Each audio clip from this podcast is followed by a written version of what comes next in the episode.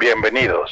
El único podcast en español de los Chicago Bears. Fanaticosos. Comenzamos.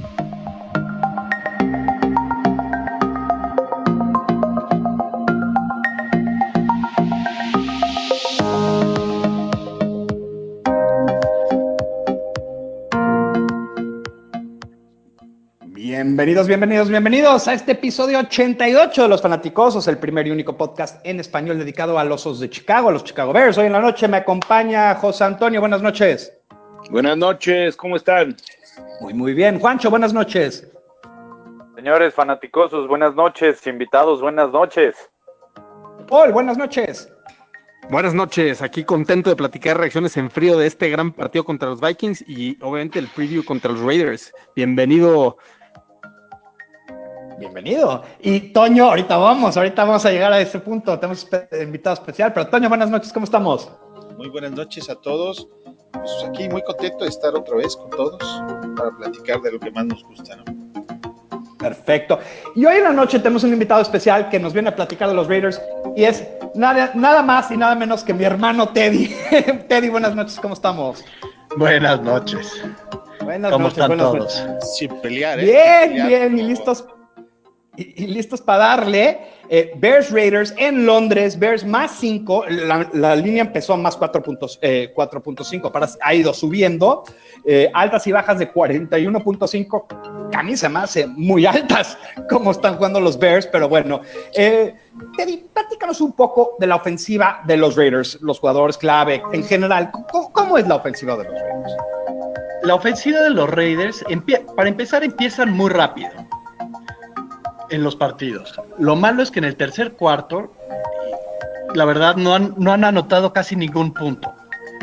Los jugadores claves serían básicamente Darren Waller, que es un end de los, este, es un end nuevo para los Raiders y he- ha jugado espectacular. Tiene récord para los primeros cuatro partidos de más recepciones de cualquier otro end en la historia. Otro jugador buenísimo para los Raiders es Josh Jacobs, el, el running back que conseguimos con el, con el pick de Mac. Ha jugado muy, muy bien.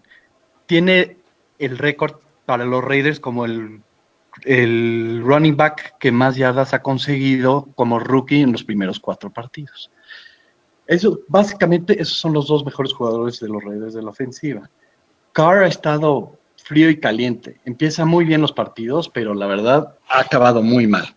Ojalá ya agarre un poco de vuelito y lo difícil es que contra la defensiva de los Bears va a estar muy difícil. Y en cuanto a, a defensiva, ¿qué, es- qué, qué tipo de defensiva juegan los Raiders? ¿Y quiénes son los jugadores clave?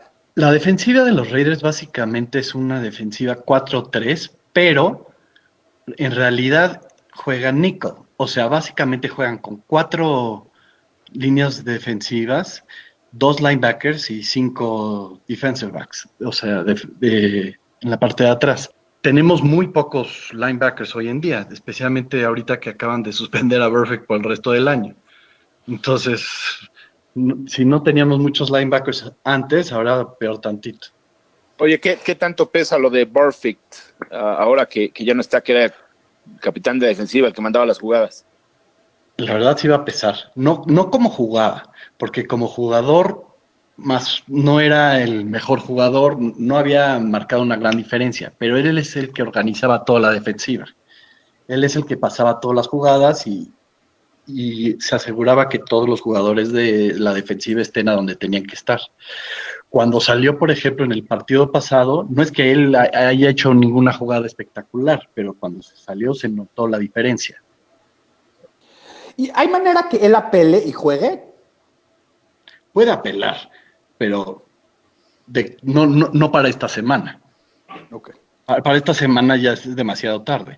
O sea, puede apelar y va a decir que se lo bajen de un año a seis juegos, pero todavía para este juego no va a jugar. Sí. Sí, sí. Ah, y además con todas las agravantes que tiene de, de- de años previos y todo lo que ha, 14 ah, lleva, ¿no? lo que ha 14 sucedido. Sí, pero esa es la única Exacto, razón que lo suspendieron. que- Sí. Porque la verdad, Sí, no, si, no, ven, o sea, si pero- ven la pero jugada no que- fue tan grave, pero que lo, lo No, suspendieron ha, por ha esa tenido razón. peores. Sí. Él, él mismo ha tenido peores. No, no, o sea, digo, cuando lo ves fríamente, como dices, y, y tienes toda la razón, eh, ha tenido jugadas donde dices, híjole, lo deberían de meter a la cárcel. Pero, pero vaya, en- entiendes que ya con, con estas agravantes la liga puede decir, ¿sabes qué? Este, pues tu, tu Son cuatro- apelación la hacemos a un lado. Son cuatro temporadas consecutivas que está suspendido, ¿no? Sí. Pues lleva O sea, no 14, 14, No aprende. 14 multas, ¿no? 14 multas y creo que eh, No, cuatro años suspensiones. consecutivos con suspensiones. O sea, eh, Vantes era. eh, sí. Pero a ningún otro jugador lo hubieran suspendido por eso. Lo suspendieron por Ah. esa, por el- lo suspendieron por sus por lo que ya había hecho antes. Híjole, yo ahí sí difiero, Teddy. Yo ahí sí difiero porque el, si se acuerdan de un golpe de Danny Trevathan contra los Packers el año pasado, fue, Sí. un golpe muy similar y sí lo suspendieron, aunque no tenían ningún, ningún agravante en el pasado. ¿no? Entonces, sí Bueno. fue un golpe eh, extremadamente brusco y justamente en, en la peor parte, ¿no? En la, en la parte de la corona del casco. Y, y lástima, porque es un gran jugador que, que realmente eh, no, no, no, no, no puede controlarse en el campo. Ese es el gran problema de él. No se puede controlar.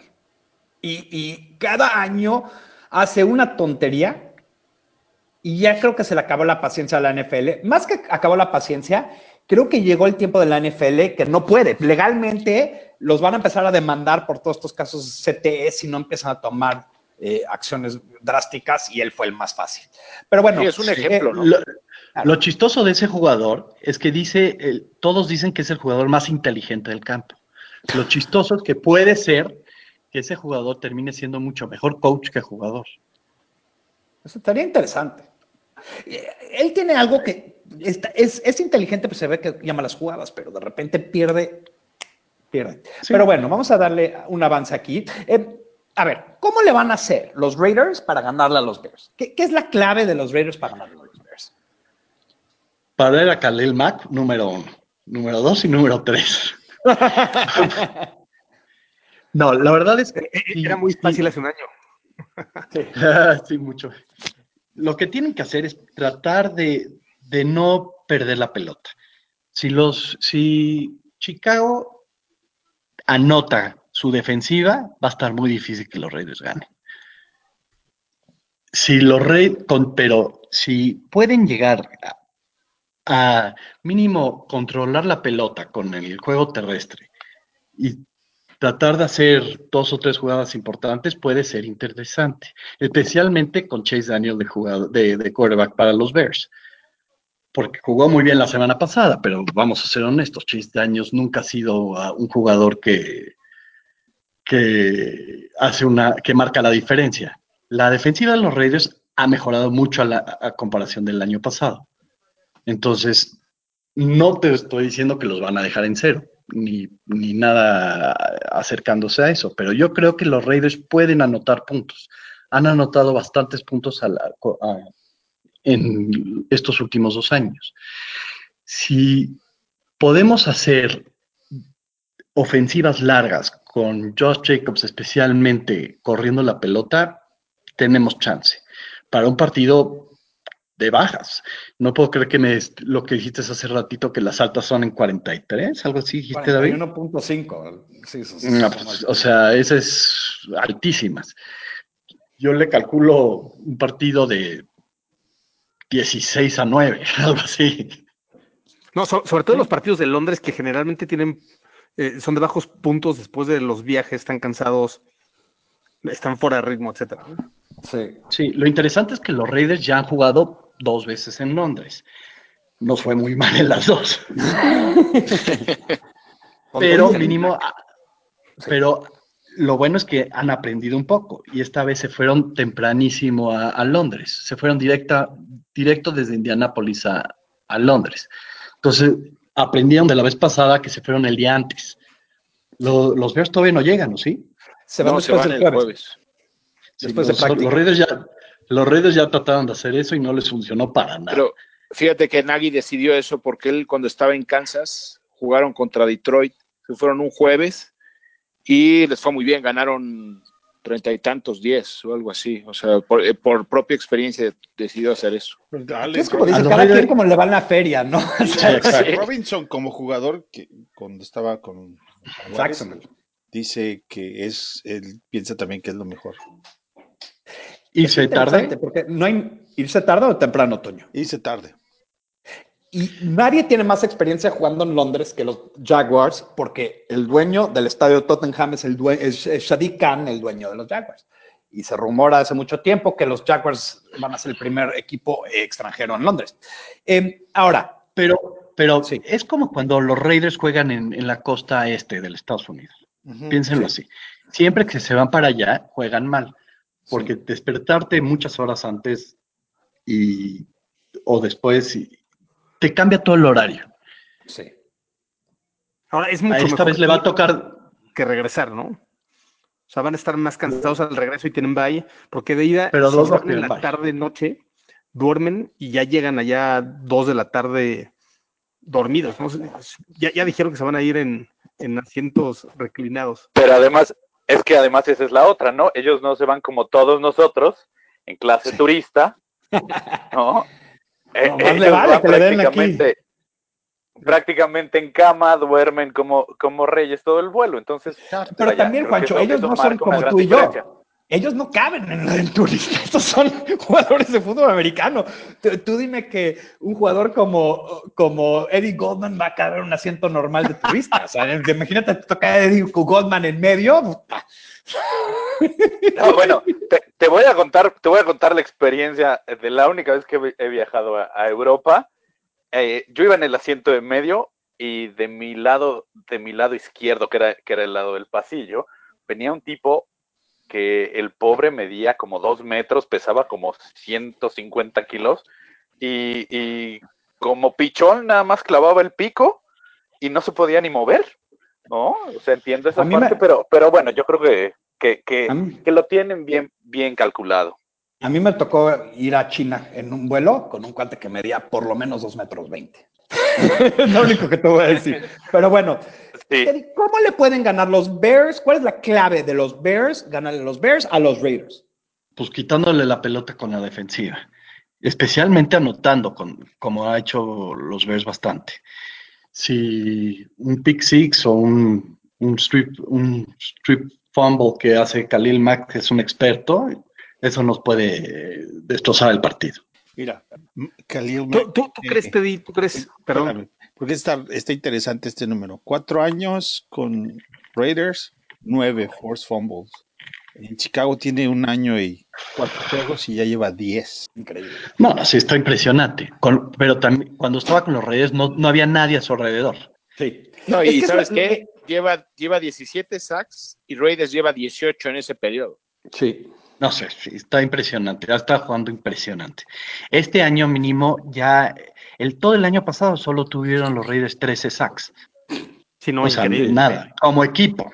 Este año ya han mejorado bastante. Te- Teddy, ¿tú, ¿tú qué esperas de Khalil Mack en este juego? ¿Tú, tú crees que eh, está con ganas de venganza en este juego? ¿Tú que lo conoces de más tiempo que nosotros? Mira, ya dijo que tiene ganas de, de enseñarle a los Raiders que no lo deberían de haber soltado. Lo chistoso es que él y Carr son como mejores amigos. Se llevan muy, muy bien. No quita que le va a tratar de, de saquear la- todas las veces posibles. Ojalá Sí, a, a diferencia de Perfect, él nunca va a lastimar. Él siempre va por el balón. Sí. Lo Cierto. bueno que tienen este año los Raiders es que en la línea ofensiva tiene a Trent Brown del lado derecho, que ha jugado muy, muy bien. El año pasado era el, el tackle ofensivo izquierdo de, de- de New England cuando ganó el Super Bowl. Los Raiders lo están jugando del lado derecho, que es a- normalmente a donde juega Khalil Mack, ¿no? Sí. Entonces, últimamente se eh, está rotando. Últimamente se está rotando. Bueno, Sí, Es con- con Pagano con- ha- han estado cambiando mucho eh, y han estado blitzing por todos lados. Entonces ha cambiado mucho, pero Exacto, justo, justo una de las cosas que tiene la defensiva de Pagano es eso, ¿no? Que, que te cambia a los outside linebackers para que, para que justo la, la ofensiva y el coordinador ofensivo tenga que hacer ajustes en el momento que diga ahora iba yo a mandar esto, lo tengo que cambiar. Eso, eso es parte de lo que ha ayudado bastante. Sí, y justo, Mira, justo el nuestros- strip sack de, de este, perdón, justo el strip sack de esta semana contra Vikings fue contra el left tackle de Vikings. Lo bueno es que los tackles de los Raiders son decentes. El del lado izquierdo, el año pasado era rookie, no jugó tan bien, pero este año ha jugado mucho mejor. Lo malo es que los guards no han estado jugando tan bien. Richie Cognito jugó, está jugando bien, pero el que está jugando ahorita del lado izquierdo es el backup del backup. Porque eh, está, Gabe Jackson era el que iba a empezar la temporada y se lesionó y iba a regresar después del bye. Después el que estaba jugando en vez de él, eh, Debbie, se lesionó la semana pasada. Va a estar fuera todo el año. Rodney Hudson es el que es muy bueno, ¿no? El centro. Buenísimo. Es, yo creo que es el mejor jugador de la, de, de la línea ofensiva de los Ríos por mucho. Ese debería, es, yo- es de los top dos o tres de la liga en- de- como centro. Entonces, ¿tú, tú prevés que, que vayan, que no necesiten ayuda de un end, por lo menos? Tienes que hacer un doble. Contra Khalil Mack siempre, ¿no? Sí. Es que ni así, o sea, lo- Minnesota tuvo hasta cuatro personas encima de él y, hubo una jugada donde están con tres personas encima y los tres los tumbó y se vio pelota. Es, es, es, Ah, ahora es lo que hace, es lo que hace Mac, ¿no? Que todos los demás jueguen a un nivel superior, como Nick Williams, que en su vida había tenido una captura, ahora lleva cuatro capturas en tres juegos que ha jugado. ¿no? sí, porque pues si tres personas o cuatro personas se van sobre Mac, los demás quedan solitos contra el coreback. Ha pasado. Bueno, te, te dejamos con una pregunta más. ¿Cuál es tu pronóstico del juego? Yo le calculo algo así como 10, 18, 9, algo así. ¿Y quién gana? Raiders, claro. ok, bueno, muy bien. Entonces eres optimista. Claro, claro. Ay, pregúntale, a ver, Paul. Platícanos algo de David. Yo creo que todos los platicosos. Te- Tenemos mucha gente que, que quiere mucho a David. Le, le gustaría saber. Dicen que algo más vergonzoso mejor, pero yo no estoy tan seguro. Pues así como lo ven, de grandote hoy en día, cuando era chiquito era el más chiquito de toda su clase por mucho. Y con todo y eso se metían más problemas que todo el resto de su clase. Todo el resto de mi clase combinados. David travieso. Sí. Travieso poniéndolo muy light. Luego les cuento unas historias porque al aire me da hasta pena, pero sí, sí, sí. De que me portaba bien, no era lo mío, no. Lo bueno es que no había Facebook e Instagram en esas épocas. La verdad. Esa es la gran realidad. Es la gran realidad. Bueno, Teddy, te agradezco mucho. Muchas gracias. Bueno, Saludos a todos. Gracias. Gracias, hasta Teddy. luego. Hasta luego. Bye, hasta luego. Perfecto. Pues mira, así ya tenemos la introducción a los Raiders. Ahora nos vamos a los fanaticosos. Este, vamos, a, vamos a empezar ahora bien la, la crítica. Ok, rápidamente, resumen en frío del partido. Eh, últimos comentarios del game plan ofensivo en contra de, eh, de los eh, Vikings, este, Paul.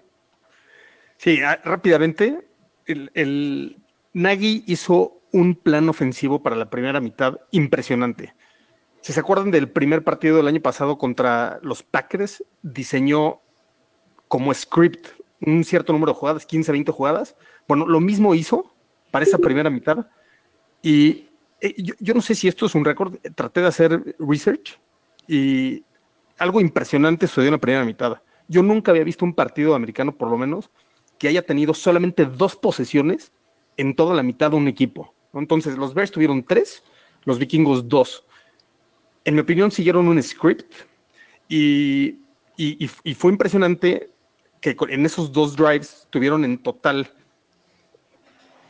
21 jugadas los vikingos para un total de 11 minutos.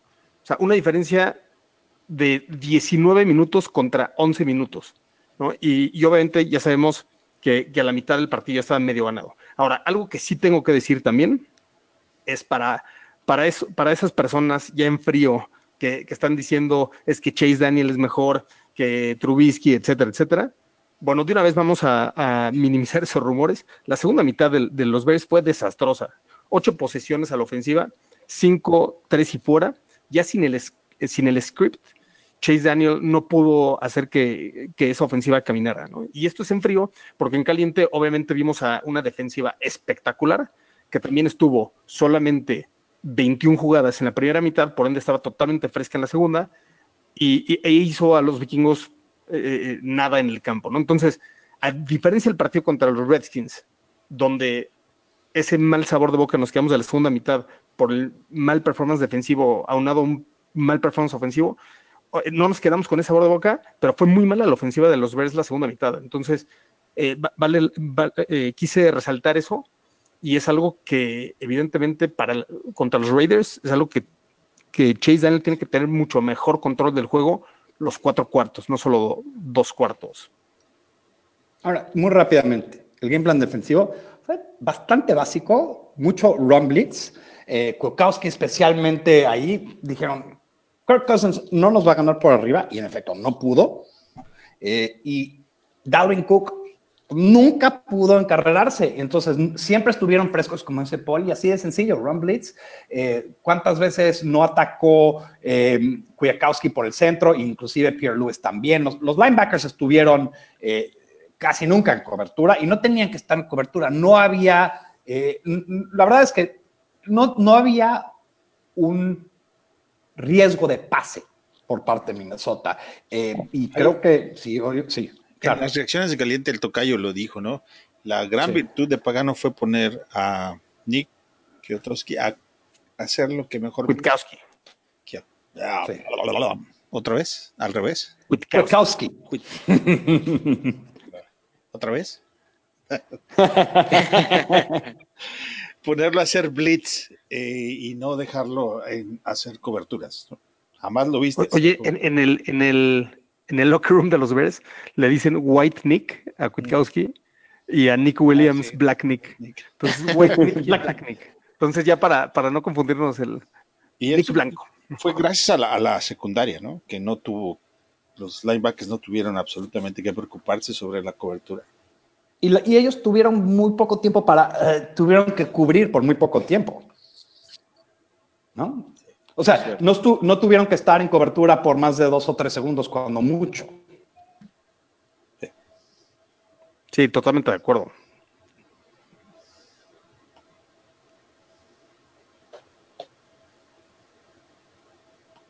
Oye, al- algo que, que menciono mientras resolvemos estos temas de audio. Tema. el- el- Ya, ya estuvo. Oye, este yo- en la pretemporada obviamente lo criticamos y nos da mucho gusto que haya jugado también. Ahora, era el partido ideal. Sí lo, lo comentamos en algún momento que contra la corrida era excelente, pero era un gran problema contra el pase. Entonces era un partido ideal porque además que, que Vikingos tenía la voluntad de prácticamente solo correr el balón, estuvo en los downs de correr y entraba Pierre Luis en, los, en, en el de pase. Lo cual va a estar mucho más difícil saber qué va a ser la ofensiva de los Raiders, en mi opinión. Y obviamente Gruden ya está viejo, pero más sabe el diablo por viejo que por diablo. Entonces hace buenos game plans y lo demostró en el primer juego contra los Broncos y ahora este fin de semana contra los Colts. Entonces, sí, ojo con, con potencialmente no tener a Roquan ahí en este partido. Mira. Yo creo que, yo creo que algo que nos benefició mucho, eh, más, más allá del, del plan de juego, que, que obviamente el plan de juego tanto defensivo, eh, que obviamente no se vio afectado porque ya llevabas las lesiones anunciadas, ¿no? A excepción de, de, de, lo de Rockwan, que a lo mejor lo tenías presupuestado y, y vaya, eh, horas un, un día antes tuviste que anunciar que no pero, pero yo creo que el, el hecho de que Vikings se haya olvidado que a la defensiva de Chicago le duelen los rápidos dentro, eso nos ayudó muchísimo. Creo que tuvo que ver con el plan de juego que, que, que llevó Pagano. Por el otro lado, más allá de, de si, si Chase Daniel jugó bien, jugó mal, si la ofensiva jugó bien, jugó mal, que si Trubisky, que yo creo que este partido lo que hay que, lo que hay que recalcar en frío, así, es que Matt Nagy hizo lo que nos había estado quedando a deber, que es simplemente adaptarse al juego que tenía enfrente. Y lo hizo a la perfección. Como tú dices, Paul, la segunda mitad fue desastrosa, porque no puede ser que, que ganes un juego con 16 puntos y, y, y, que no tengas receptores de más de 100 yardas, ninguno. Ahora, eso, es, eso es impresionante y que tus, tus Ni corredores corras el balón tampoco. sigan. Bueno, es que Exacto, pero es que la, la liga no está juega. funcionando para abrir Sí. los huecos. Bueno, los- Sí, el los- otro- los ahora, fútbol del ¿Sabes qué? Regresando a lo que decía Paul, yo creo que la clave de Raiders es George Jacobs. ¿eh? Si paran a George Jacobs, se la van a ver negra. Sí. No, no le Pues es veo que va a ser lo mismo. mucho a Raiders. Waller también puede ser. El, el, el Ah, sí, que Waller es tienen muy es bueno, pero, pero yo creo que la clave es Jacobs. Cuando a Claro. Raiders ha estado bien Mira. en todos los partidos es porque Jacob- Jacobs está corriendo bien. De acuerdo. Y creo El- que eso no habla bien de los Raiders ser- porque, Son Porque, pues, unidimensionales. oye, aquí va la cosa. Exacto. Si pudimos parar al mejor running back de la liga, porque no hay duda, hasta ese iba. entonces el mejor quarterback de la del running back de la liga era. Pero bueno, vamos a, vamos a avanzar porque creo que lo que tenemos que ver es el partido de los Raiders. Y, y lo que quiero ver es nada más antes del partido de los Raiders. Eh, José Antonio, ¿hay controversia de, de, de QB? Pues eh, yo creo que, como bien decía Paul, eh, no es que Chase Daniels también haya jugado tan bien ni en este partido ni, ni cuando tuvo oportunidad la temporada pasada. Es un coreback suplente muy útil, es- que funciona como tal, o sea, que puede entrar a jugar y que te, no te va a perder el partido, que creo que es una de las claves, por cierto, en este juego contra Raiders. No va a regalar el balón y va, va a hacer justo lo necesario para mantenerte en el juego y muy probablemente con esta defensiva podamos ganar algunos partidos. A largo plazo, si fuera el caso, que no lo es, según parece, eh, si tuviera que dejar de jugar Trubisky dos meses, eso ya sería mucho más preocupante y pondría en evidencia a Chase Daniel. Mi pronóstico es el siguiente. Raiders, bueno, no quiero adelantarme demasiado, pero lo que les puedo decir es que Chase Daniel le va a ir bien este partido y va a crear que mucha gente siga diciendo lo mismo. Es muy curioso porque esa misma gente estaba diciendo en la pretemporada que deberíamos de conseguir otro coreback suplente. Y me parece, me parece que no tiene Sí, ni pies ni cabeza, pero en fin, así, así es, así pasa, ¿no? Así es. Eh, Antonio, ¿tú qué piensas? ¿Hay, hay co- controversia de quarterback? Sí existe una controversia, pero no es sobre qué coreback es mejor, porque eso no es controversia. La controversia está en que con ninguno de los dos corebacks tu ofensiva es pasa de mediocre. Y eso sí es controversia, ¿no? Hasta ahorita. Pues sí. Pues Hasta sí. ahorita, pues por, No, pero creo que, creo que ese es buen punto, ¿no? La controversia es, no, no tenemos dos, no tenemos ni uno, tenemos dos o no tenemos ni uno. O sea, eh, para mí la controversia pasa en que no importa quién esté como mariscal de campo, no pasamos de una, de, de una ofensiva mediocre. Y eso sí, sí es, por supuesto que es una controversia. Ahora, el plan de juego, por ejemplo, para mí, desde mi punto de vista muy particular, es, en- por ejemplo, en el caso de los vikingos, como en el caso de Raiders, que va a ser, me espero, es mi, solamente mi percepción, es, sería el mismo plan de juego con uno o con otro. Porque para mí lo que yo he visto es que Nagy lo que quiere es ganar. Y como que si para eso tiene que hacer que los corebacks jueguen en segunda y, y- y de bajada, así lo va a hacer. Eh, ok. Juancho, esta pregunta va para ti primero. ¿Qué es la clave de nuestra ofensiva esta semana? Nuestra clave va a ser eh, la línea ofensiva. Creo que es momento de que la línea ofensiva demuestre de qué está hecha y empiece a abrir los huecos. No es posible que sigamos viéndonos tan mal, porque creo que parte de toda esta mediocridad en nuestra en nuestra parte desde ahí. Si no eres capaz de establecer cierto dominio con el ataque terrestre, nunca vas a hacer que el equipo contrario caiga en algún engaño o se vaya con alguna finta.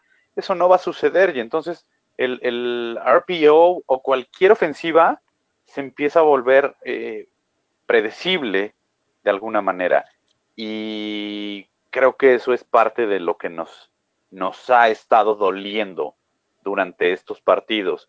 Más allá de la controversia de corebacks, creo que, que eso el tiempo dirá si, si Pace tuvo la razón, si no, pero creo que en este momento algo que se tiene que ver es una mejoría en la línea ofensiva para que por lo menos Cohen, Montgomery y en su defecto Davis puedan correr por dentro de los tackles, porque no lo hemos podido hacer en toda la temporada, en esto que va de la temporada, no hemos podido establecer buenas, buenos acarreos de balón dentro de los tackles.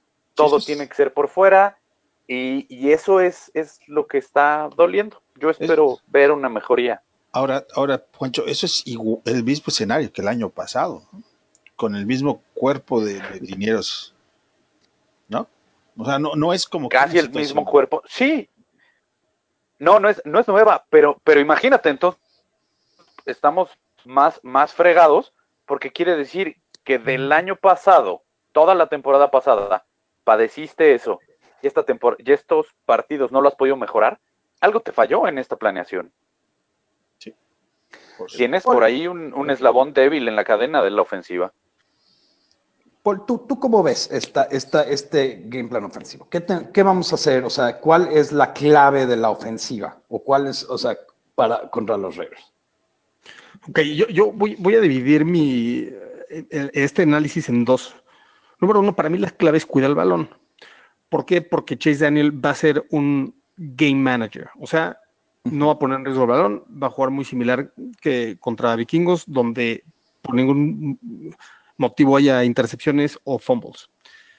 Eh, Efectivamente, estoy de acuerdo con Juancho que, que en un mundo ideal la línea ofensiva domine en las trincheras. Yo creo que en la primera mitad sí lo hizo contra Vikingos y que era una línea defensiva bastante complicada.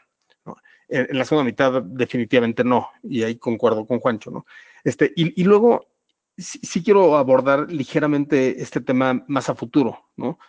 Porque, o sea, porque para mí, si lo que quieres es ganar muchos juegos, está bien tener un, un game plan eh, como game manager, como eh, a, no, a no perderlo y que la defensa lo gane. Pero en el momento que te toque jugar contra eh, los Rams, tal vez en los playoffs, o los Cowboys, o los Saints, y o ojalá, ¿no? El Super Bowl contra Patriots o los Chiefs, sí vas a necesitar un coreback que tenga mucho más potencial, ¿no? Y en ese momento lo que esperas es, obviamente todos estamos de acuerdo que hasta ahorita Mitch no lo ha dado, ¿no? Pero esperas que tenga ese salto que, que todos creíamos, todos aquí creíamos que iba a tener un gran salto este año, ¿no? Entonces todavía lo puede tener. Entonces, este es para mí el un- último partido que va a jugar Chase Daniel titular. Regresa Mitch contra los Saints y, y solamente quería dejar eso claro porque el game plan de este juego va a ser muy conservador, pero tipo tal vez a la, a la partido de Broncos, pero tal vez ya contra Saints, etcétera, ya no, ¿no? Ok. Eh, ahora, Antonio, del otro lado, ¿cuál es la clave de nuestra defensiva versus los Raiders? Me parece que es para es algo similar como lo de los vikingos, donde tienes que parar el ataque terrestre que pueda tener para que se pueda concentrar el coreback. Ahora, su coreback es, es un poquito mejor que, que el de los vikingos, ¿no? Le hubiéramos hecho la misma pregunta a tu hermano, que le hicimos a, a- a que nos acompañó, ¿cómo se llama? Perdón, se me fue. el- Teddy. Teddy. Teddy, Teddy. No, no, tu hermano, yo sé que Teddy, el de, de los vikingos. Ah, sí, Rick Sosa. Rick Sosa, sí. Que Paul le preguntó que, qué prefería, si a Mitch o a Cousins, ¿no? Sí. Así es. Si le hubiéramos preguntado a Teddy qué hubiera preferido. El, ca- Está interesante. sí. El caso es que eh, yo sí veo a, a- al coreback de los Raiders un poquito con más herramientas para poder atacarnos por aire. Y entonces, si ellos pueden establecer el play action, pues sí, sí nos puede dañar, sí, sí pueden atacar esta defensa, ¿no? Entonces es importante que no puedan establecer el play action, sobre todo parando primero el, ataque terrestre. ¿No, ¿No les preocupa un poco, y lo pongo en la mesa, ¿no? ¿No les preocupa un poco más estilo el juego de Miami del año pasado, un juego de, de New England del juego pasado, que son estos eh, un poco hurry up, un poco pase corto, eh, un poco como el famoso West Coast, que es famoso Gruden por correr, que, que, que no permite que la línea eh, tenga tanto tiempo para atacar? Sí, que sea, que sea ese el game plan. Pues lo- es lo mismo que, por ejemplo, al inicio del partido, los Bears es ofensivo fue lo que le aplicó a la defensiva de, de los vikingos, ¿verdad? El no Ujú. rapidito. Sí. pero tampoco lo puedes sostener tanto porque eh, Bueno, a lo mejor ellos sí, porque su, su, su coreback es un mejor que el de los vikingos. Eh, pero sí tienes razón. Pero si fallas en ese, tú, tú- tú sacas a la defensiva rápido. Eso es- o sea, sirve si consigues primero y down, primero y diez, pero si no consigues primero y diez, estás, estás matando a tu defensiva y estás este, manteniendo la otra defensiva fresca, ¿no? Fíjate que, que Es que Teddy, creo que- Teddy- Teddy lo dijo, Teddy estaba platicando que cómo inicia Derek Carr rápido los juegos y tiene mucho que ver con lo que estaban platicando de, de la forma en la que juegan los Raiders con West Coast Offense y los pases rápidos. Eh, la- las ofensivas funcionan bien y además con la combinación de Jacobs es, eh, es bastante buena. Nada más que hay un detalle, no es lo mismo jugar contra los Colts que jugar contra nuestra defensiva.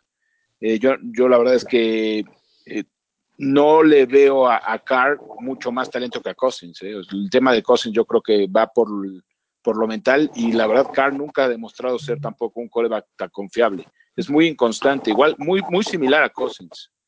De hecho, no estadísticamente igual, es mucho peor pero- Carr que Cousins.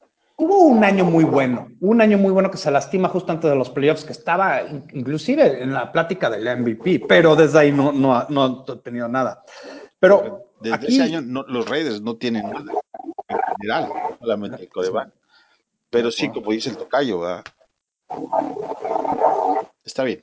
Sigamos. ahora, este, José Antonio, ¿cuál es la clave de nuestra defensiva versus los Raiders? O sea, ¿qué, qué- qué vamos a tener que, eh, qué vamos a tener que hacer a la defensiva? Pues ya que estamos hablando de, de- contra estos, contra este equipo. Yo, yo pienso, como mi tocayo, la, la prioridad sería detener a Jacobs y hacer que, que Derek Carr sea el que te tenga que, que derrotar. El detalle que me preocupa eh, sería lo de Waller, porque pues, es un muy buen, muy buen este, a la cerrada, pero y, también por el hecho de que no juega Rockwan, ¿no? Al final del día Waller puede ser algo que nos incomode, pero yo creo que la clave sigue siendo Jacobs y obligar a, a Carr que, que sea el que, el que tenga que hacer las jugadas, ¿no? Y tratar de, también generar turnovers y, y capturas, porque la línea ofensiva de Raiders es bastante decente, o sea, no va a ser tan fácil.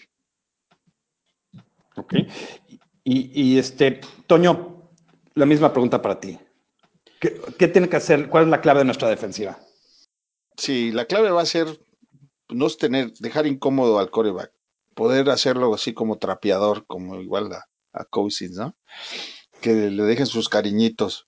Lo que nuestros defensive pueda hacer en la línea es lo más importante para, para que el resto del equipo funcione. Bueno, de la unidad de la defensiva.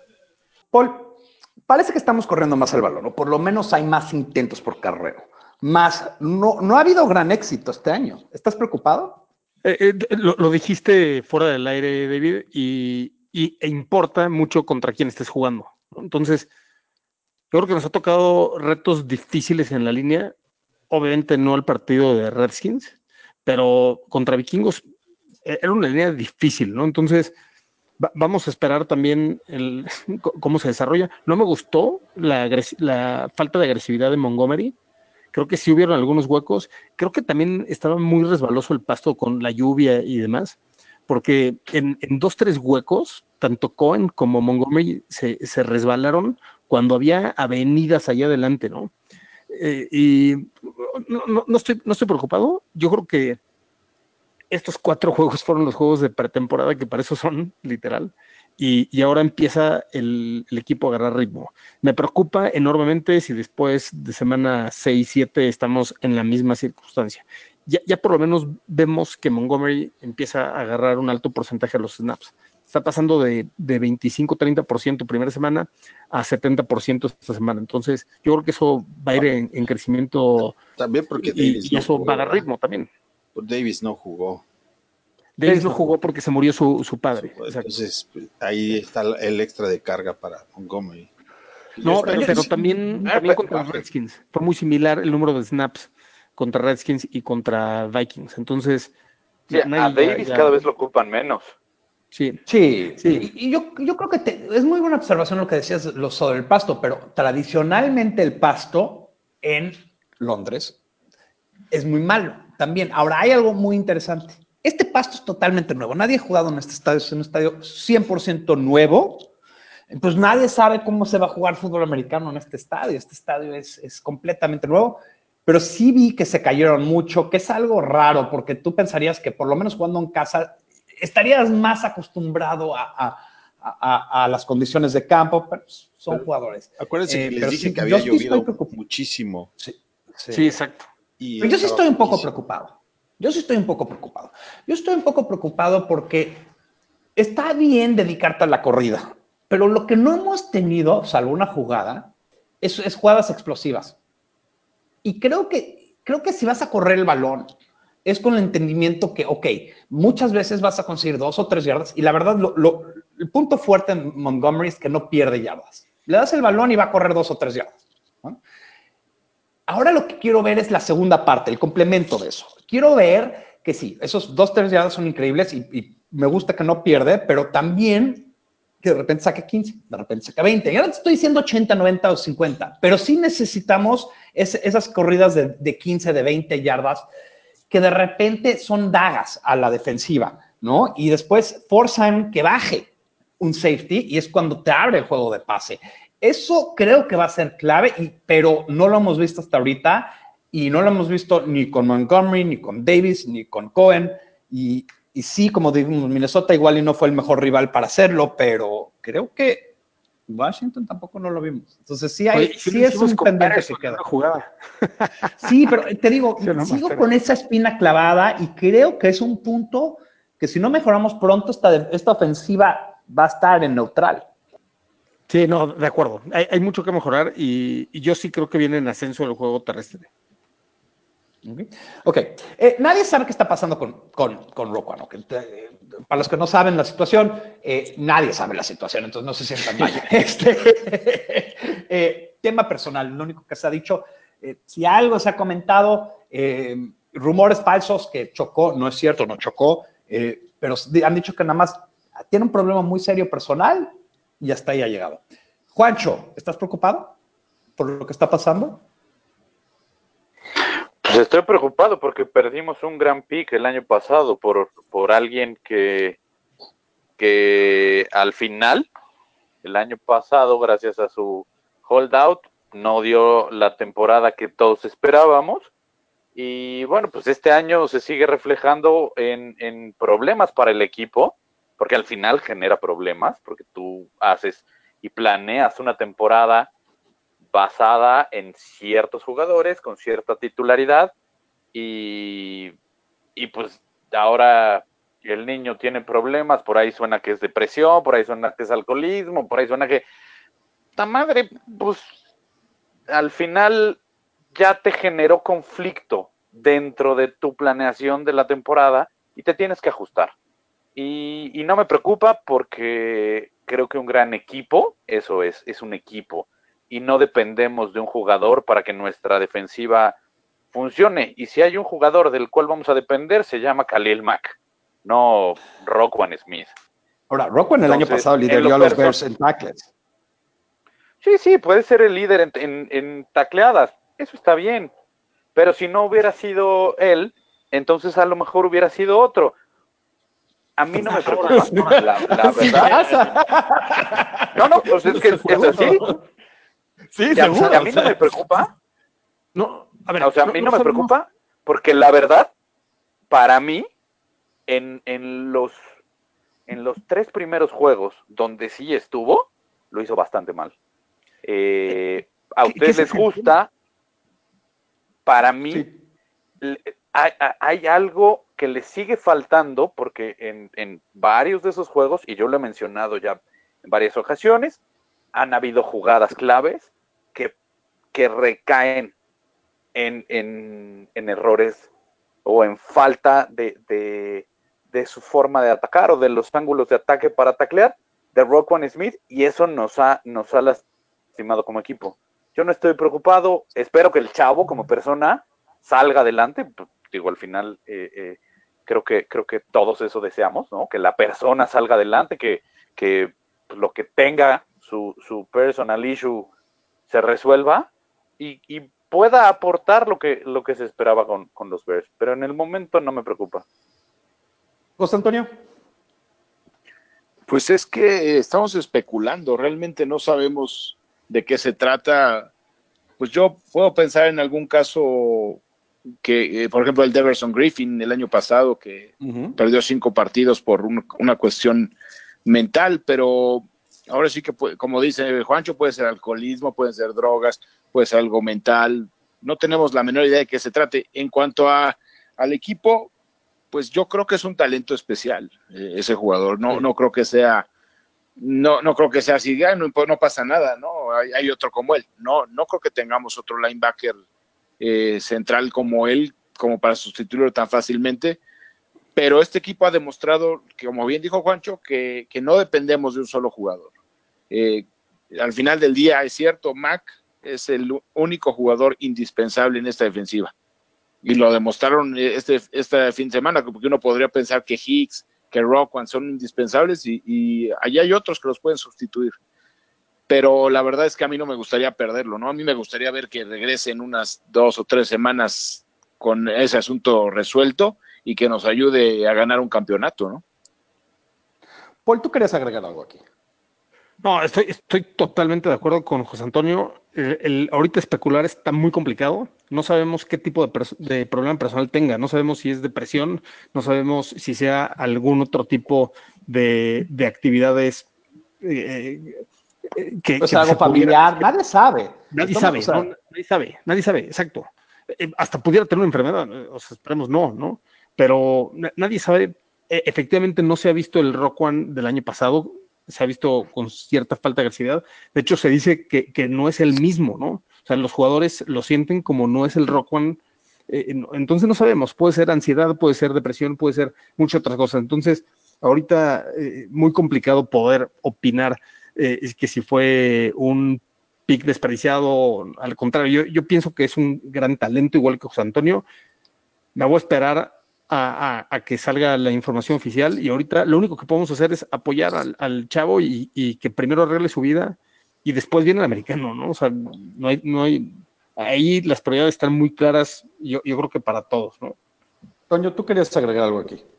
Sí, eh, lo único que yo veo como algo alentador de esta situación, desde el punto de vista de que realmente es algo personal, es que no ha recibido ningún castigo ni de la liga ni del equipo. O sea, si hubiera sido algo así como a lo mejor drogas o alcoholismo, probablemente ya hubiéramos, ya nos hubiéramos O enterado. el choque, ¿no? Sí, no, El sí, choque. claro, porque aparte Chicago es una, una- un mercado mediático muy agresivo y hay muchísimos periódicos y ca- cadenas de televisión, todos tienen grupos de investigadores y eso ya hubiera salido. Esa Es más, confirmaron que no hay nada. Confirmaron que no fue su choque. Hubo, hubo- para los que no saben, hubo una foto que decían que un Ferrari chocó. Él tiene el mismo coche, entonces todo- mucha gente se fue con esa pinta, pero no fue. Pero bueno, eh, yo también espero que todo esté bien con Rocco. Primero la persona, después el futbolista. Eh, bueno, eh, ¿qué es lo que más te preocupa de los, de los, eh, de los Raiders? Este, José Antonio.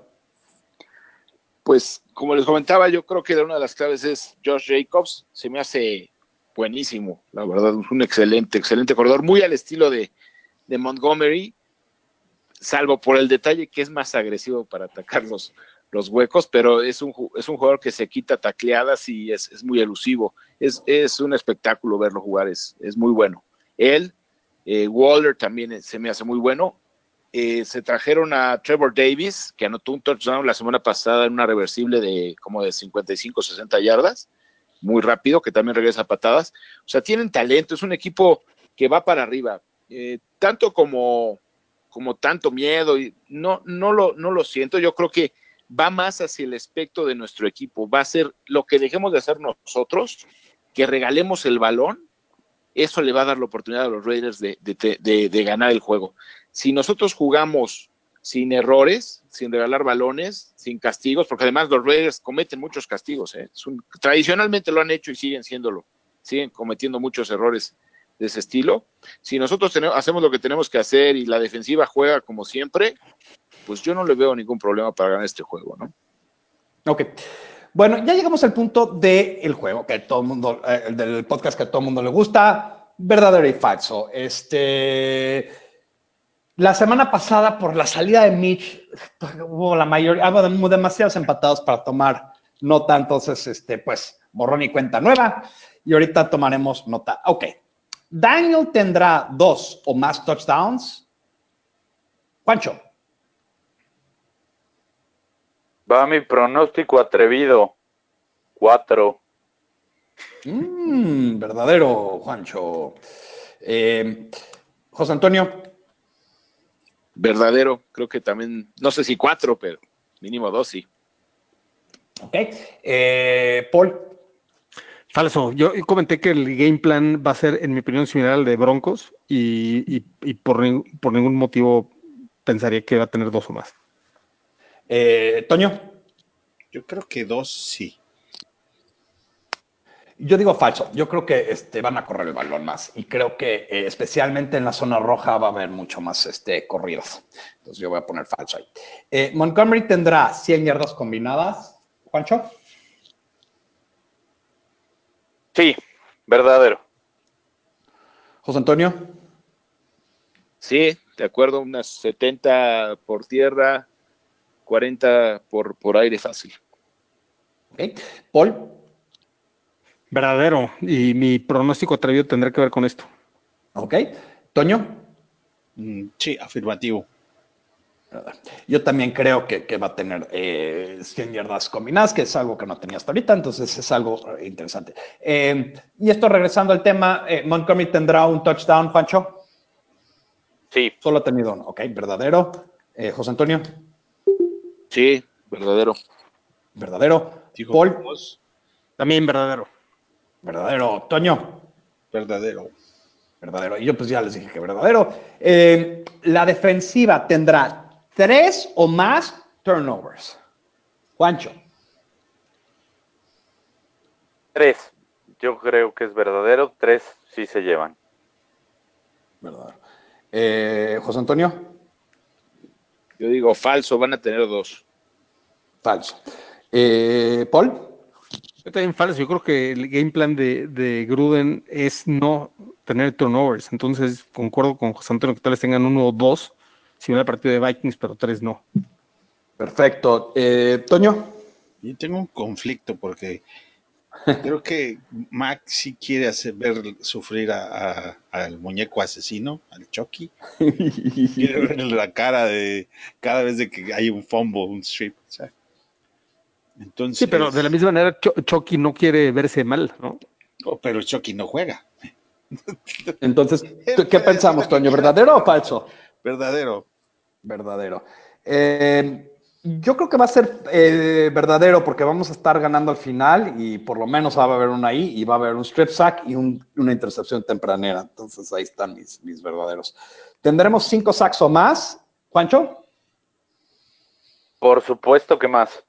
verdadero. Chucky va a mandar cuatro jugadores a bloquear a Mac y eso le va a abrir la puerta a, a otros. Con tal de que Mac no luzca, le va a mandar sus cuatro linieros y va a querer cubrir con dos Tyrants al a, Sí. a Carr.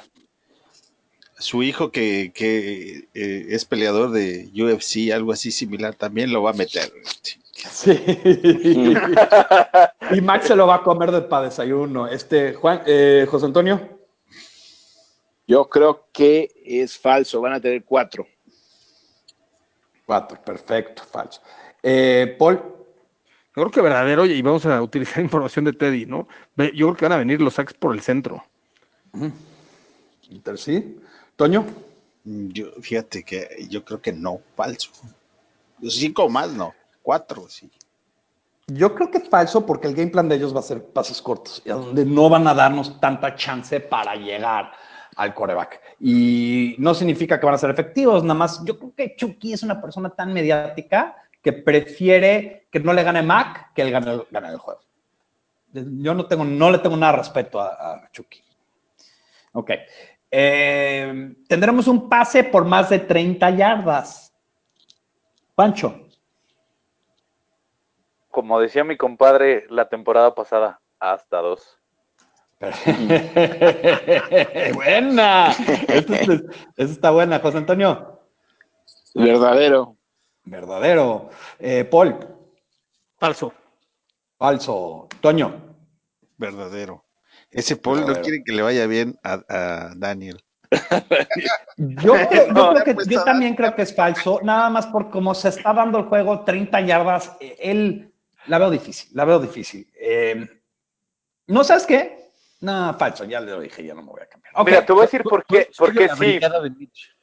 O sea, Yo al creo que va a final, ser un pase final- corto y va a correr largo, pero ya me... ya me- Exacto. ya- sí. y, y- y con eso, y con eso son 30 yardas. Sí. Entonces, no sí, que el balón Entonces voy a cambiarle a verdadero para no Exacto. ser, para no ser la... No necesitas que el balón vuele 30 yardas. Puedes mandar un pase de 10 yardas y, y el receptor ganar otras 20.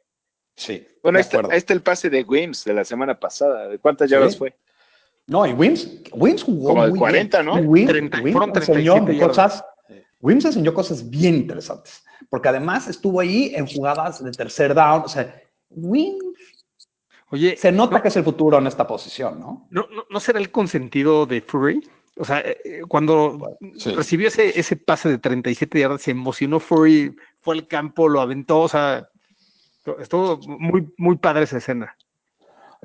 Juice está jugando muy bien. Ok, llegamos al, al punto del juego donde todo el mundo le gusta y siempre, como siempre, vamos a empezar con Juancho. Juancho, pronóstico atrevido. Yo ya dije, Daniels, cuatro touchdowns. Uno de ellos va a ser para Montgomery. Y, y Wims va a tener otro.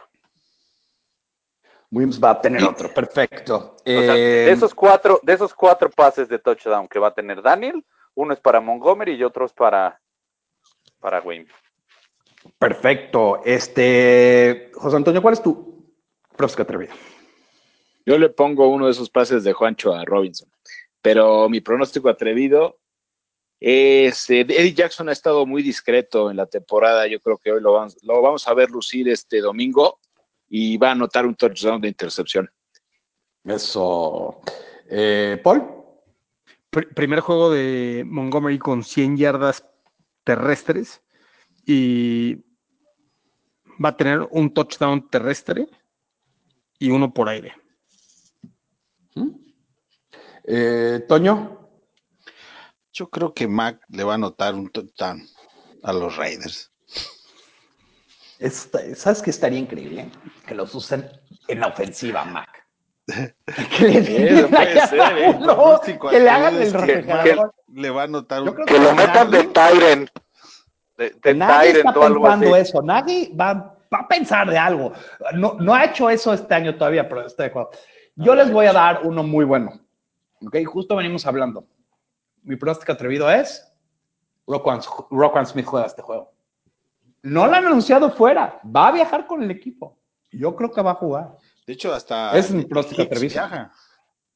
Sí, y, y, y eso es, o sea, todo el mundo está hablando de semanas fuera, pero yo creo que regresa con este juego. Y para hacerlo un poquito más, eh, eh, eh, interception return para un touchdown. Pick six. Pum, pum. Uh, está bueno. Ok. Pronósticos para el partido, Juancho. Ah, pronósticos para el juego. Yo creo que va a ser un 31-9.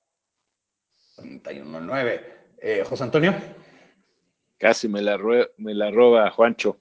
Pero eso sería bajas. Yo voy, yo voy altas, 33-10. 33-10. Paul. 20-12. 20-12. José Antonio. Digo, Antonio. 28-14. 28, 14, ¿no? Muy bueno. Y yo voy a ir eh, 24 a 3. Yo no veo que hagan mucho. Uh, uh, uh, uh. A Minnesota les los dejamos, les dejamos ir ese, ese shoutout y aquí creo que Gruden nada más va a patear uno al final de, la, de una mitad nada más para hacerlo con decoroso. Bueno, con eso hemos llegado al final de esto, pero no sin antes pasar y darles los handles de Twitter para que todo el mundo los comparta. Juancho, ¿cuál es tu handle de Twitter? Señores, mi handle de Twitter es arroba juanchoname34. Ahí me pueden encontrar. Perfecto. José Antonio, ¿cuál es el tuyo? El mío es JA10 con letra F. Perfecto. Eh, Paul, ¿cuál es el tuyo? Arroba Osos Chicago, ahí los espero. Perfecto. Toño.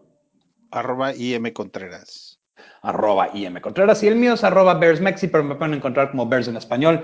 También les recuerdo que estamos eh, tuiteando en arroba fanáticososcom. Nos pueden encontrar en la página de Facebook, eh, facebook.com fanaticosos. Y los dejamos, como siempre, los dejamos con la frase que todo Bear ama. Bear down, Chicago Bears.